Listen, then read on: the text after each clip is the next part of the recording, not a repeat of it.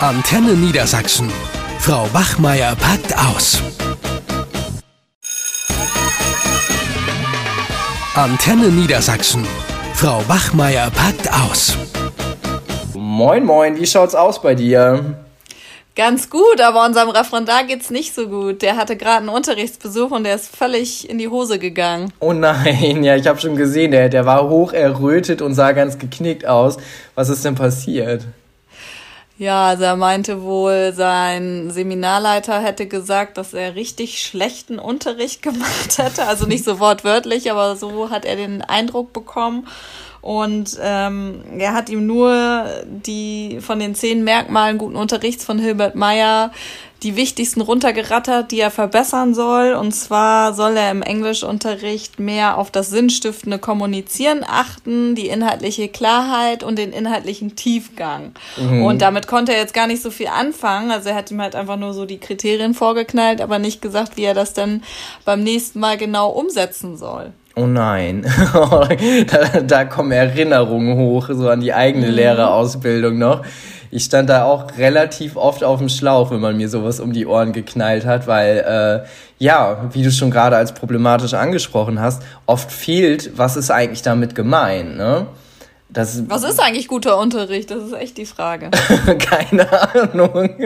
Ich bin ja nur Lehrer, ich weiß es nicht. Was sagst du denn? Was ist für dich guter Unterricht?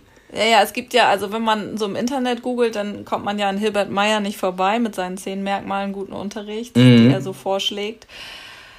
Was ist guter Unterricht, wenn man die alle umsetzt? Äh, das ist, glaube ich, kaum möglich. Mhm. Um, ja, also wichtig ist auf jeden Fall eine Transparenz, finde ich, dass die Schülerinnen und Schüler wissen, wo es hingeht die eigene fachliche Klarheit, dass man selber in der Planung sich überlegt hat, wo will ich hin, mhm. welches, welchen Lernzuwachs sollen meine Schülerinnen und Schüler nachher haben methodisch schon auch abwechslungsreich, schülerorientiert und schüleraktivierend, also dass die Schüler was zu tun haben und dass sie auch selbst etwas herausfinden, am besten handlungsorientiert, wenn das möglich ist vom Fach her. Hört sich ja schon selbst war, an wie so eine Ausbilderin. Schon, wenn ich jetzt noch zu den kooperativen Methoden komme, dann, dann wird schon schwierig. Aber das würde ich jetzt so zusammenfassen. Also sie sollen es selbst herausfinden, ohne dass es vorgegeben wird. So. Mhm. Und äh, ja.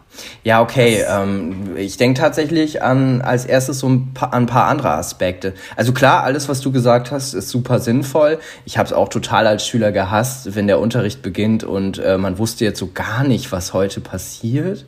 Na, man wurde ja, auch die ganze oder dieses was ja. haben wir letzte Stunde gemacht oder Hausaufgaben raus? Also ja, die, die, die, das sind ja die Unterrichtseinstiege, wo man denkt, so, äh, auch unmotivierend, ne? Also es sollte schon irgendwie auch Motivation Ja, aber ich, ich denke auch immer, was ganz, ganz wichtig ist im Unterricht, ist Spaß am Unterricht. Mhm. Und damit meine ich auch wirklich, dass im Unterricht gelacht werden darf. Ähm, das hört sich jetzt erstmal an wie so eine Zirkusveranstaltung, aber ich, was ich damit meine, ist halt irgendwie so ein, so, so ein gewisser lockerer Umgang, dass die Schülerinnen und Schüler praktisch in entspannter Atmosphäre lernen können. Also nicht mit, mit so einem Drill, der ja ganz oft dahinter steht. Klar, man hat bestimmte Inhalte, die man vermitteln muss, das finde ich auch richtig und wichtig. Aber das, das Wie ist halt entscheidend. Ne? Ich habe halt die Möglichkeit zu sagen, so schnell holt mal euer Buch raus, Schlagseite sowieso auf und, mhm. Oder man kann auch mit dem Buch arbeiten und dann ganz motiviert über die Texte mit den Schülerinnen und Schülern sprechen, sich im Vorfeld überlegen, welche weiterführenden Fragen kann ich stellen. Ähm, Gerade zum Beispiel, wenn ich Geschichte unterrichte, dann überlege ich immer wieder, was hat dieser Vorfall in Geschichte eigentlich mit unserem, äh, mit unserem Alltag zu tun? Inwiefern kann man da Parallelen herstellen? Damit, also ich arbeite ganz viel exemplarisch, damit die Schülerinnen und Schüler auch verstehen, so, ah, okay, deswegen machen wir das hier. Und ähm, ich glaube, das ist, ist ganz wichtig. Also sich auch immer wieder zu überlegen, so was könnte die Schülerinnen und Schüler an dem Thema interessieren und das dann so so aufzubereiten und anzugehen. Ja, also da sprichst du auch einen wichtigen Punkt an, weil ich kann noch so tolle Texte haben, wenn sie mit der Lebenswelt der Schülerinnen und Schüler nichts zu tun haben, dann ist es auch ein bisschen schwierig, sie dafür zu motivieren, ne? weil das dann so weit hergeholt ist. Genau. Also damit denke ich, kann man ganz viel erreichen. Und du hast auch nochmal das positive Lernklima angesprochen. Das sehe ich ganz genauso. Durch Motivation und Spaß und eine positive Beziehung und auch in einem Klima, in dem die Schülerinnen und Schüler sich wohlfühlen, auch Fehler machen zu dürfen mhm. und, und, und sich einfach wohlfühlen. Ähm, das was das auch ganz wichtig ist, denke ich. Ne? Das ist auch ähm, oft unterrepräsentiert, die Schüler-Lehrer-Beziehung. Mhm. Das denke ich auch. Das sind so, so Aspekte. Also selbst wenn man diese ganzen Merkmale äh, in- und auswendig runterrattern kann und man sie kennt, heißt es noch lange nicht, dass man automatisch guten Unterricht macht. Ne? Mhm. Das ist halt diese, diese große Problematik. Also man, man versucht äh, etwas Komplexes wie den Unterricht oder eine unterrichtliche Situation ähm, runterzubrechen auf gewisse Merkmale, die auch für sich genommen alle ihre Daseinsberechtigung haben. Aber es ist A, fast unmöglich, in 45 Minuten allen Aspekten zu entsprechen. Also es muss ja, ne, so habe ich das auch in der Ausbildung gelernt, ähm, das ist auch gar nicht immer notwendig, dass alles praktisch gleich stark dominiert.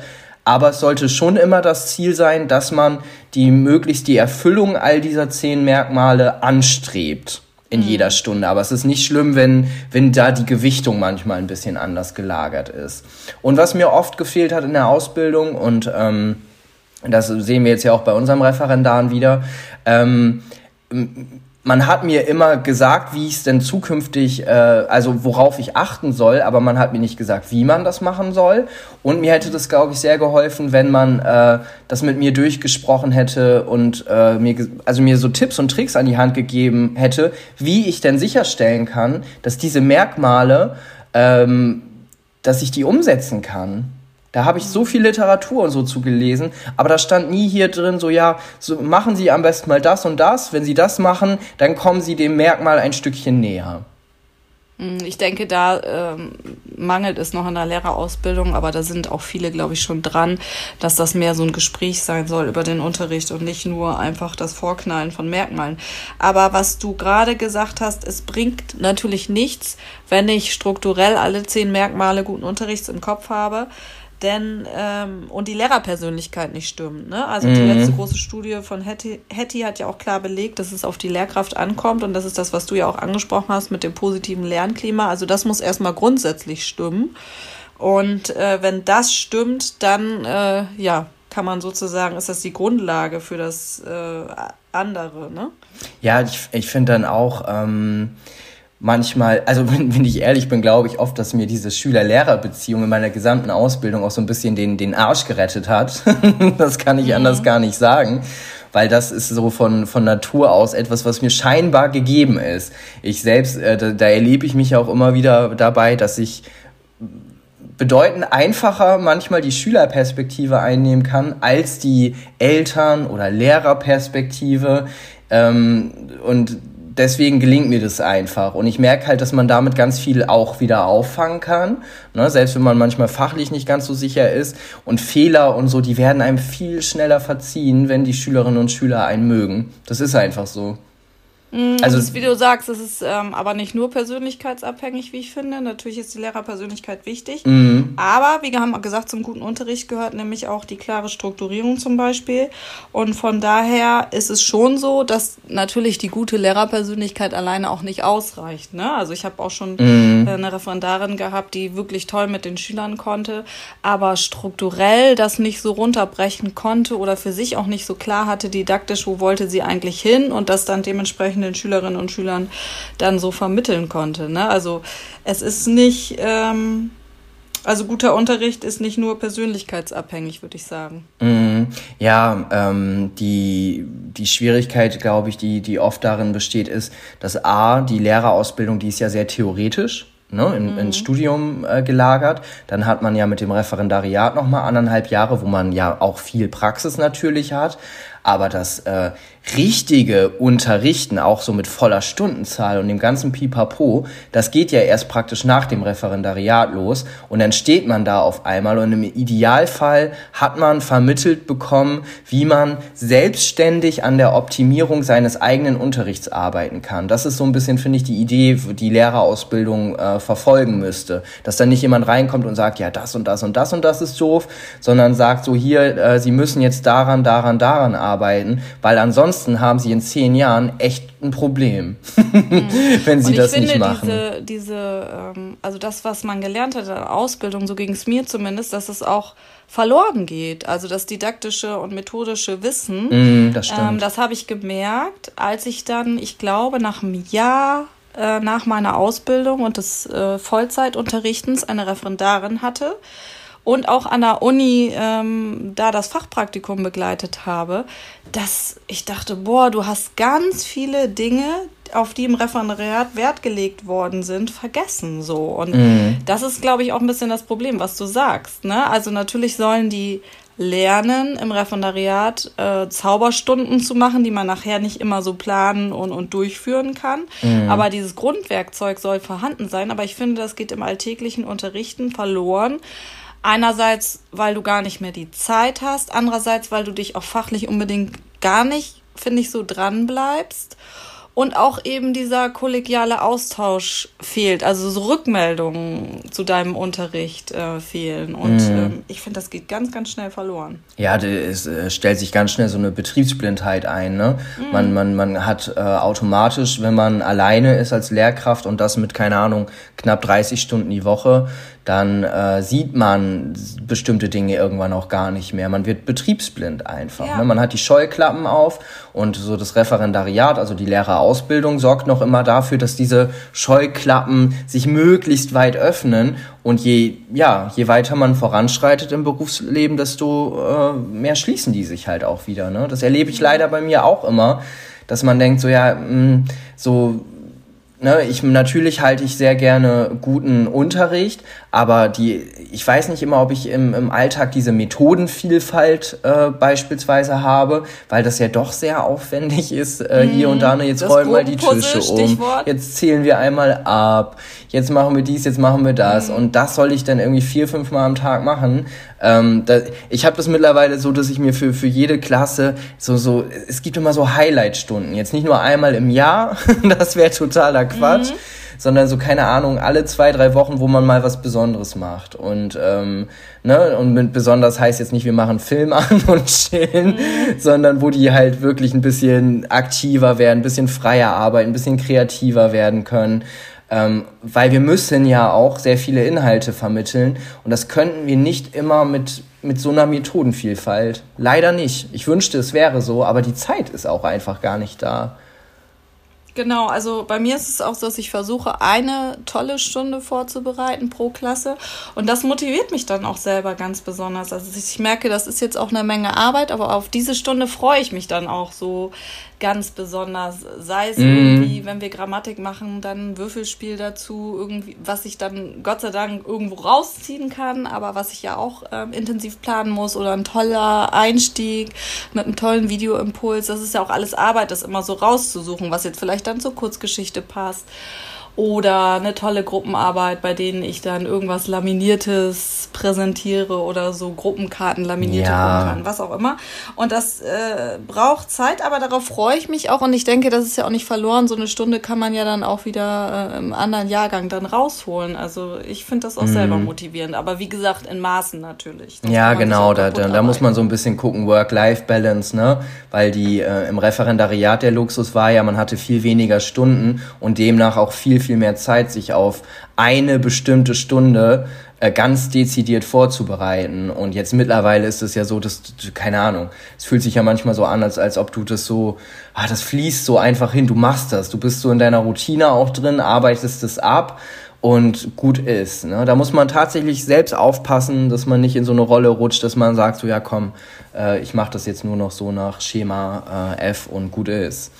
Ja, ähm, was du gerade noch mal angesprochen hast, ist so ein, so so ein Aspekt in Bezug auf äh, Schülerorientierung. Da kriege ich insbesondere oft aus diesen naturwissenschaftlichen Fächern mit, dass das oft ein Problem ist. Also insbesondere, mhm. ich denke automatisch an, an Mathe, Mathe und Schülerorientierung. Ähm, das ist für mich immer gar nicht so gegeben. Aber ich habe auch schon überlegt, dass der Geschichtsunterricht, den ich beispielsweise halte, der ist ganz anders als der Geschichtsunterricht, den ich selbst hatte als Schüler, weil ich ihn an den Schülern orientiere und gucke, was sind die wichtigen Aspekte für die heute.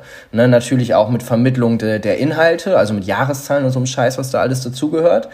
Ähm, Aber so, wie, wie, wie siehst du das? Ist jedes Unterrichtsfach gleich, äh, gleich schülerorientiert?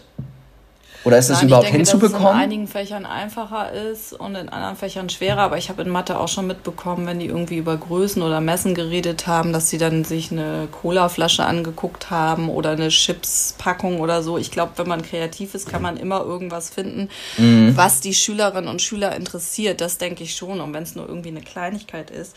Die Frage ist ja wirklich, was ist, wenn wir über guten Unterricht sprechen, was ist richtig schlechter Unterricht? Also ich müsste jetzt Mäuschen spielen bei Menke, um zu wissen, ohne dass ich dazu geguckt habe, ähm, dass da der schlechten Unterricht macht. Aber was ist für dich denn richtig schlechter Unterricht? Boah, richtig schlechter Unterricht. Das beginnt für mich, also wenn, wenn ich mir jetzt vorstelle, ich bin Schüler und überlege so, oh, ich habe jetzt richtig schlechten Unterricht, dann beginnt mhm. es damit, dass die Lehrkraft oh, total zu spät kommt. Also das finde ich ganz, ganz wichtig. Ne, also mhm. kommt da so, so, so ange, angelabert und, da äh, hätte ich mich als Schüler drüber ah, gefreut. Ah, nee, das, das, hat ja immer was mit einem gemacht. Also wenn, wenn, mhm. wenn, wenn der Lehrer oder die Lehrerin schon den Beginn des Unterrichts nicht ernst genommen hat, mhm. dann hat sich dieser Schlendrian durch diese ganze äh, Stunde gezogen. Das hat man total gemerkt. Und ähm, also da beginnt es tatsächlich für mich jetzt schon. Das ist ja auch sehr subjektiv. Und ähm, ja, so wie du es gerade auch schon gesagt hast, ja, dann, dann äh, ne, was haben wir letzte Woche nochmal gemacht? So, ja, Hausaufgaben, hab, habt ihr das? also so, so, wenn da so gar keine, äh, kein Zug hinter ist. Weißt du, wie ich das aber meine? Das, also ich, ich, ich will jetzt keinen autoritären Schreihals, der sagt, oh, das machen wir jetzt so und so und so. Aber wenn das alles so, so lustlos wirkt, so nach dem Motto, so, ja, hier komm, wir machen das jetzt mal und oh, weh, es mhm. nervt mich einer und jetzt, ne, seid mal bitte still, seid mal bitte still. Also wenn das die ganze Zeit so geht und das wirklich mh, hm, teilweise neun Schulstunden am Tag, das sind ja die längsten Schultage, die unsere Schülerinnen und Schüler so mit haben, da könnte ich, glaube ich, würde ich tot umfallen als Schüler. Ja, also es hat dann doch viel, finde ich, mit der Lehrerpersönlichkeit ja. zu tun, weil wenn ich selber daran denke, wann mir Unterricht besonders gut gefallen hat, dann war das auch immer bei Lehrer oder Lehrerinnen, die ich mochte. Also zum Beispiel hatte ich mal einen ganz schrecklichen Englischlehrer und danach in der Oberstufe einen super tollen Englischlehrer, bei dem wir auch ganz viel sprechen durften. Mhm. Und dann noch, da hatten wir sogar von zwei Englischlehrern Unterricht und der andere hat dann auch so ganz aktuelle Themen gemacht und war auch super nett.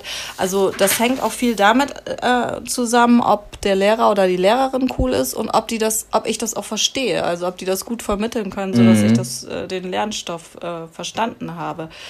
Aber was wir gerade gesagt haben, wie bleibt man denn ein guter Lehrer? Also das ist so ein bisschen die Frage, finde ich, wenn ich das so sehe, wenn wir über schlechten Unterricht auch sprechen wenn ich das mhm. zum Beispiel im Englischunterricht sehe, da ist es ja nun so, dass der Fokus mittlerweile sehr auf dem Mündlichen lastet, kommunikativ zu sein ja. und nicht mehr so viel die Grammatik. Und trotzdem sehe ich bei vielen Englischlehrern, dass denen das überhaupt nicht klar ist, obwohl das im Kerncurriculum steht und die trotzdem einfach nur noch stumpf Grammatik abfragen. Das gibt es noch sehr weit verbreitet. Ja. Anstatt den Schülern irgendwie Erfolgserlebnisse zu bereiten, indem sie tolle Sprechanlässe haben, auf die sie auch Bock haben, aktuelle Songs, was auch immer ich finde, da ist erstmal grundlegend wichtig, so eine Weiterbildungsmaßnahme, also Fortbildungen, die wirklich was bringen, bei mhm. denen die Lehrerinnen und Lehrer sich auch auf den neuesten Stand halten. Also es gibt ja in einigen Bundesländern, glaube ich, sogar eine Pflicht für Fortbildung. Ne? Ja, ja, genau. So, so Hamburg beispielsweise, da, da musst du eine gewisse Anzahl an Fortbildungsstunden nachweisen können und so, ja. Ja, ich, ich finde das extrem schwierig, weil ähm, was du gerade ansprichst, ähm, ist etwas, was eigentlich intrinsisch vorhanden sein sollte als äh, Lehrkraft. Also du, du sollst Bock auf das haben, was du da vermittelst. Und wenn du merkst, so oh, irgendwie fühlt sich das gerade langweilig an oder ähm, es gibt jetzt neue, äh, neue Lehrpläne oder so, dann muss es ja in deinem Interesse sein, dar daran zu arbeiten und dich zu informieren. Also das aufzuoktroyieren durch eine Fortbildungsmaßnahme finde ich extrem schwierig, weil das unser Kerngeschäft ist. Also wenn man darauf schon merkt, dass man darauf keinen Bock hat, dann kann man es auch sein lassen. Ja, aber da würden jetzt viele unserer Kollegen argumentieren, ich habe ja Lust, aber mir fehlt die Zeit und dann fängt das Gejammer an. Ja, ja, ja aber und genau, genau. Punkt, dann, dann eine Ausrede, um irgendwas nicht zu können, die findet man immer. Also ich, ja, äh, genau. Und so, ein anderer Punkt. Ja, ich wollte noch was sagen würde, zu den Fortbildungen. Wirklich so ein bisschen diese kollegiale Beratung. Also wenn wir dafür auch wirklich Zeit bekämen, so dass man sagt, okay, du unterrichtest zwei Stunden weniger, dafür gehst du bei Kollegin XY mit rein und umgekehrt und ihr gebt euch mal eine Rückmeldung oder so, dass man sich dafür ein bisschen öffnet. Und ich meine, jetzt in Corona-Zeiten müssen wir aber offener Tür unterrichten, aber damit nicht immer so hinter verschlossener Tür jeder so sein Ding macht. Ja, aber das ist noch, ähm, also das zu den Fortbildungen noch. Ähm, da finde ich es ganz wichtig, dass es bestimmte Sachen müssen fortgebildet werden, wie beispielsweise der Umgang mit Technik. Da würde ich jetzt von niemandem erwarten, dass diese Person sich da selbstständig reinwirft, weil das teilweise auch kompliziert sein kann. Aber im Kerngeschäft, wie halte ich meinen Unterricht praktisch spannend und motivierend? Wenn man da so gar keine Idee hat, ist man meiner Meinung nach falsch in dem Beruf. Und ähm, der andere Punkt, kannst du das nochmal wiederholen? Mit der kollegialen Beratung. Ach so, genau. Ja, das wäre natürlich schön, wenn, wenn, wenn man das hätte. Aber ja, das ist halt auch oft ein Zeitproblem, ne? Also zumindest ein Zeitproblem im Schulalltag, das einrichten zu können. Oft sind welche krank und das erste, wo dann gestrichen wird, ist dann bei solchen Sachen. Wir haben das auch mal versucht, äh, ich weiß nicht, ob du dich daran noch erinnerst, solche kleinen Hospitationsringe einzurichten. Und sobald eine Lehrkraft fehlt oder so, dann wird dieser Ring aufgelöst und du musst halt vertreten.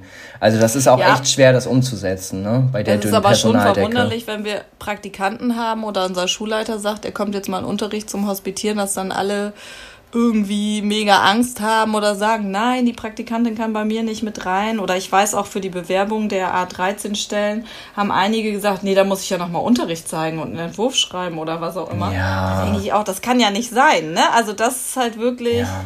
wo man sich dann fragt, äh, ja, was ist da passiert? Ja, ich merke schon, es ist also ein ganz schön hitziges Thema. Also mhm. dieses, was ist guter Unterricht? Teilweise wirkt es irgendwie so, als ob es ein bisschen subjektiv wäre. Es gibt ja durchaus Kriterien und eine Sache, wo wir uns, glaube ich, besonders einig sind, ist, dass die Lehrkraft die Schlüsselrolle beim guten mhm. Unterricht spielt und vor allen Dingen auch die Motivation der entsprechenden Lehrkraft. Und ähm, ich bin der Meinung, dass man diese Motivation, die, die ist halt da oder nicht. Also die kriegt mhm. man nicht durch eine Fortbildung rein. Richtig, man muss die Schüler irgendwie begeistern können für das, was man macht und da muss man selber so eine Grundbegeisterung haben. Ne? Genau. Das ist schon wichtig irgendwie. Ganz klar. Und sich dann natürlich auch fit halten, was so diese fachlichen, methodischen, didaktischen Aspekte betrifft. Ne? Genau, wenn man denn Interesse daran hat, seinen eigenen Unterricht abwechslungsreich zu gestalten. Genau. Ja, dann werde ich jetzt mal meinen Unterricht gehen und richtig schlechten machen. Buchseite 35 dann irgendwie noch Workbook und Hausaufgaben. Ja, der, der Klassiker. Aber ganz ehrlich, ich mache es heute genauso. ich werde es mit Begeisterung machen. Vielleicht kann ich sie dann motivieren. Ja, das ist, ja, das geht auch. Das Siehst kann man. Da bin ich das mir sicher. Dann wünsche ich dir viel Spaß und äh, noch einen schönen Tag. Danke dir auch. Ciao. Eine Produktion von Antenne Niedersachsen. Euch hat dieser Podcast gefallen? Dann hört doch auch Weiberkram, ebenfalls eine Produktion von Antennen Niedersachsen.